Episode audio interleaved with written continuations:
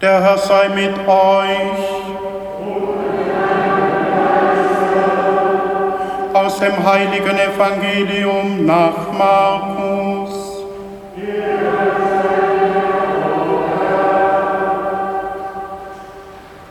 In jener Zeit zogen Jesus und seine Jüngerinnen und Jünger durch Galiläa.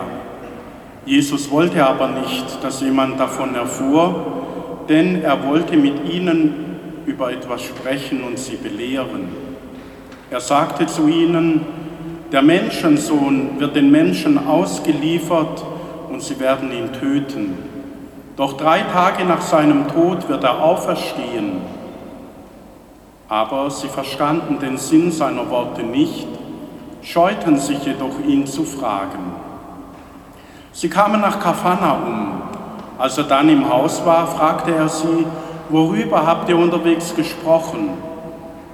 Sie schwiegen, denn sie hatten unterwegs miteinander darüber gesprochen, wer von ihnen der Größte sei. Da setzte er sich und rief die Zwölf und sagte zu ihnen, wer der Erste sein will, soll der Letzte von allen und der Diener aller sein.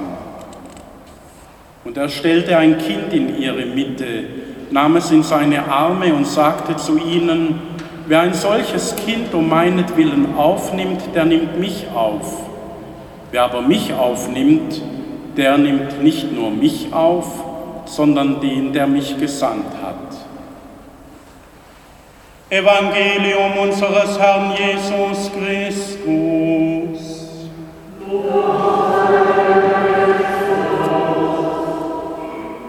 Schwestern und Brüder, liebe Kinder und Jugendliche, ertappt auf frischer Tat. So sind sich wohl die Jünger vorgekommen, als Jesus sie fragt, worüber habt ihr denn geredet? Sie haben sofort gemerkt, das passt irgendwie nicht, wovon wir es hatten. Oder wenigstens glaubten sie, dass es nicht passt.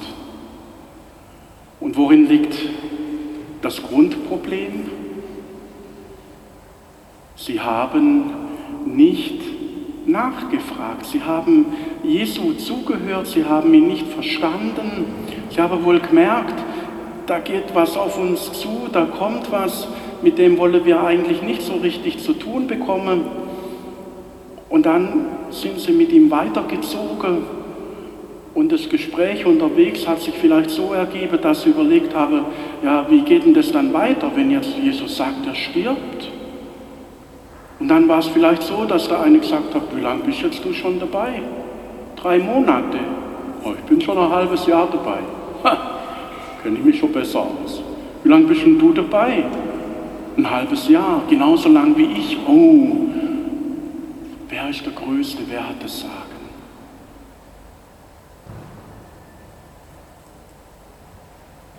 Jesus stellt aber die Frage nicht, um sie bloßzustellen.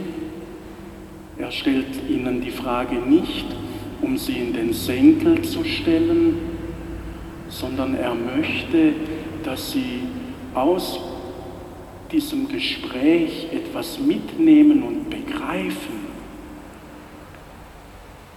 Und das macht mir deutlich diese Geste, wo er das Kind zu sich nimmt und sagt, wer von euch eines dieser Kinder, einer dieser Kleinen aufnimmt, der nimmt mich auf und nicht nur mich, sondern auch den, der mich gesandt hat. Und er macht ihnen damit deutlich, es geht nicht um oben oder unten, um mehr zu sagen zu haben wie andere, um überhaupt das Sagen zu haben, sondern es geht darum, auf Augenhöhe zueinander zu kommen miteinander auf Jesus zu hören, miteinander hinzuhorchen, was ist es denn, was Jesus jetzt uns mit diesem Evangelium sagen möchte. Und das ist auch die Frage, die sich uns heute beim Evangelium stellt. Wir können das unterschiedlich hören. Wir können heute heimgehen und sagen, ich darf mich ja nicht gut fühlen. Denn wenn ich mich besser fühle wie ein anderer, stehe ich auf der falschen Seite.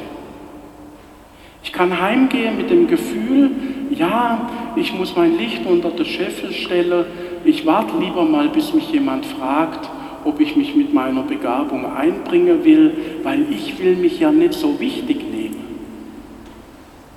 Ich kann heimgehen mit dem Gefühl, ja klar, uns predigt man Wasser und selber trinken sie Wein, tragen tolle Gewänder, sind immer vorne dran, behaupten alles zu wissen und zu können, durch die Weihe, durch das Amt. Und ich Hupferle habe halt nichts zu melden. Ich kann heimgehen und habe im Ohr, so ist Kirche. Wenn ich dann aber meinen Blick auf Jesus richte und auf das, was er im Evangelium tut, dann merke ich, es geht nicht darum, mich hinten anzustellen in dem Sinn, dass ich mir selber nichts zutraue oder dass ich nicht glaube, dass Gott etwas mit mir tun möchte, sondern es geht darum, klar zu haben, die und die Begabungen und Fähigkeiten besitze ich und Jesus möchte, dass ich mich damit einbringe. Aber nicht im Sinn, dass ich komme und sage, ich habe die Gabe und jetzt weiß ich, wie es geht und ihr andere habt zu parieren, sondern in dem Sinn, dass ich sage, wie kann ich mich mit meiner Begabung so in eure Gemeinschaft einbringen, dass die Gemeinschaft wächst. Und wenn die Gemeinschaft dann wächst, indem jeder sich mit seiner Begabung und Fähigkeit einbringt, dann entsteht in unserer Mitte ein Klima, wo ich es ganz gut ertragen kann, dass manch einer von euch besser singt wie ich. Dass manch einer von euch besser organisiert wie ich, dass manch einer von euch Gaben und Fähigkeiten hat, an die ich nicht rankomme. Aber das muss mich dann nicht ärgern oder klein machen, sondern ich darf mich darüber freuen und indem ich mich darüber freue, über die Begabungen von anderen und indem wir uns auf Augenhöhe begegnen, geschieht es vielleicht, dass ich bei mir neue Begabungen entdecken darf, die ich bisher noch gar nicht an mir gesehen habe. Ihr merkt, es ist was ganz anderes. Da geht es darum, Jesus in unserer Mitte aufleuchten zu lassen, in dem, wie wir uns mit unseren Gaben einbringen. Und nicht darum, wer hat das Sagen, wer ist der Boss, wer ist schon länger da, wer hat hier Rechte und wer hat keine Rechte. Und ich glaube, dass der Kosmos und Damian genau in dieser Haltung, die Jesus da fordert, unterwegs waren. Sie waren sich nicht zu fein, als Akademiker ihrer Zeit, als Gelehrte ihrer Zeit zu den Armen und zu den Kleinen hinzugehen. Als Hofarzt, als Arzt eines reichen Beamten hätte sie viel mehr für sich selber erreichen können. Aber sie sind zu den Kleinen, zu den Armen, sie sind in jene Stadtviertel gegangen, die verrufen waren und sie hatten den Namen die Unentgeltlichen, weil sie genau bei denen nichts verlangt haben für ihre Arzttätigkeit.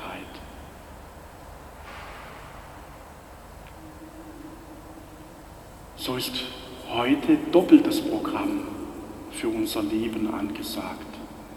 Einmal so zu schauen, wo kann ich mich in der Weise wie in Kosmas und Damian mit dem, was ich an Ressourcen, an Möglichkeiten habe, einbringe und dann in der Haltung, wie Jesus uns das im Evangelium aufzeigt, nämlich auf Augenhöhe. Und wo uns das gelingt als Gemeinde, wo uns das gelingt als Kirche, da wird Gemeinde und Kirche zu einem Raum, wo man zu der eigenen Fehler stehen kann, wo man sich nichts vergibt, wenn man Fehler zugibt Und wo man dann aber auch den Mut und die Kraft hat, dafür die Schritte zu tun, um Versöhnung zu schaffen. Wo wir in dieser Haltung unterwegs sind, da begegnen wir denen, die zu uns kommen, nicht misstrauisch und befürchten, jetzt gibt es Veränderungen, sondern wir freuen uns, dass unsere Gemeinschaft durch neue Begabungen, durch neue Blickwinkel bereichert wird. Und wo wir so unterwegs sind, gewinnen wir Glaubhaftigkeit und Glaubwürdigkeit und Ausstrahlkraft. Weil die Menschen entdecken und spüren dürfen, hier muss ich mich nicht verstellen, hier muss ich es nicht verbergen, hier darf ich zu dem stehen, was mir wichtig ist, wie ich bin, mit meinen Gaben und Fähigkeiten, mit meinen Schwächen einfach da sein darf. Amen.